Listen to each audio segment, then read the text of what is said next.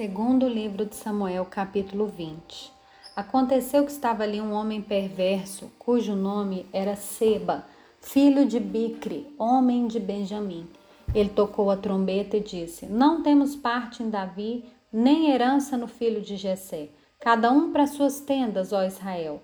Então todos os homens de Israel se separaram de Davi e seguiram Siba, filho de Bicre.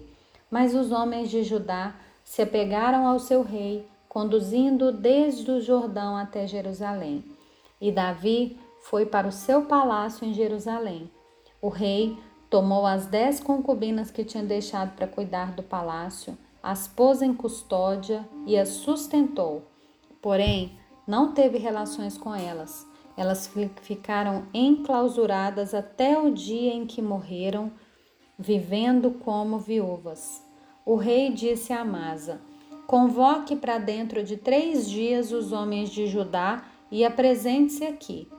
Amasa saiu para convocar os homens de Judá, mas demorou-se além do tempo que havia sido dado. Então Davi disse a Abissai: Agora Siba, o filho de Bicre, nos fará mais mal do que Absalão. Por isso pegue os servos do seu senhor, vá atrás dele, para que não ache para si cidades fortificadas e nos escape. Então saíram com ele os soldados de Joabe, a guarda real e todos os valentes. Saíram de Jerusalém para perseguir Siba, filho de Bicre. Quando chegaram à pedra grande, que está em Gibeão, Amasa veio ao encontro deles. Joabe usava trajes militares e sobre eles um cinto, no qual presa aos seus lombos tinha uma espada dentro da bainha. Quando Joabe se adiantou, a sua espada caiu. Então Joabe disse a Amasa: Você vai bem, meu irmão? E com a mão direita pegou na barba de Amasa para o beijar. Amasa não reparou na espada que estava na mão de Joabe. Assim esse o feriu com ela na barriga e lhe derramou por terra os intestinos. Amasa morreu sem que fosse preciso dar um segundo golpe. Então Joabe e seu irmão Abissai perseguiram Siba, filho de Bicre. Mas um dos moços de Joabe parou junto do corpo de Amasa e disse: Quem está do lado de Joabe é por Davi. Siga Joabe. Amasa estava envolto no seu sangue no meio do caminho. Quando o moço viu que todo o povo parava, arrastou Amasa do caminho para o campo e lançou um manto sobre ele, porque ele via que todo aquele que chegava perto dele parava. Depois que o corpo foi afastado do caminho, todos os homens seguiram Joabe para perseguirem Siba, filho de Bicre. Siba passou por todas as tribos de Israel até Abel, Bet, Maaca, e apenas os beritas se juntaram, todos e o seguiram. Joabe e seus homens vieram e o cercaram em Abel, Bet, Maaca, e levantaram contra a cidade um montão da altura de muralha.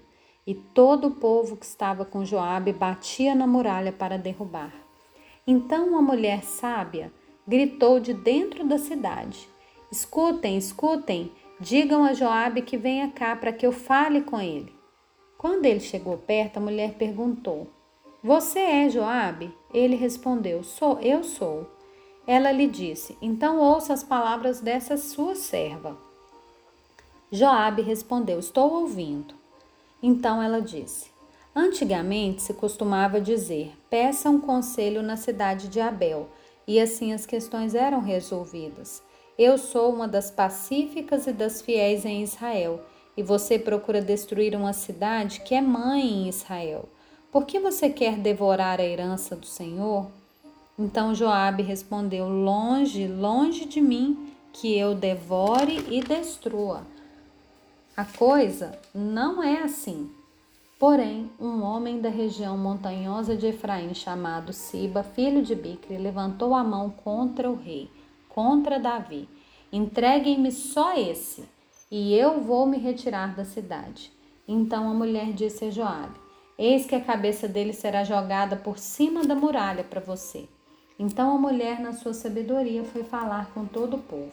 E cortaram a cabeça de Siba, filho de Bicre, e a jogaram para Joabe. Então Joabe tocou a trombeta e eles se retiraram da cidade, cada um para sua casa. E Joabe voltou a Jerusalém para junto do rei. Joabe era comandante de todo o exército de Israel. Benaia, filho de Joiada, era comandante da guarda real.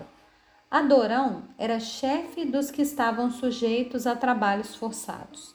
Josafá, filho de Ailude, era o cronista. Siva era o escrivão. Zadok e Abiatar eram sacerdotes. E também Ira, o Jairita, era ministro de Davi.